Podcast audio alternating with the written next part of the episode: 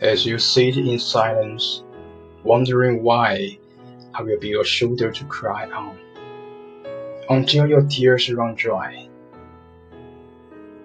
When you ever been hurt, and I can't believe what they've done. If you need someone to talk to, I will be the one. If a close friend hurts you and you don't understand, remember I am here. I will lend a helping hand. Burdens are lighter when carried by two, and I just want you to know I'm here for you.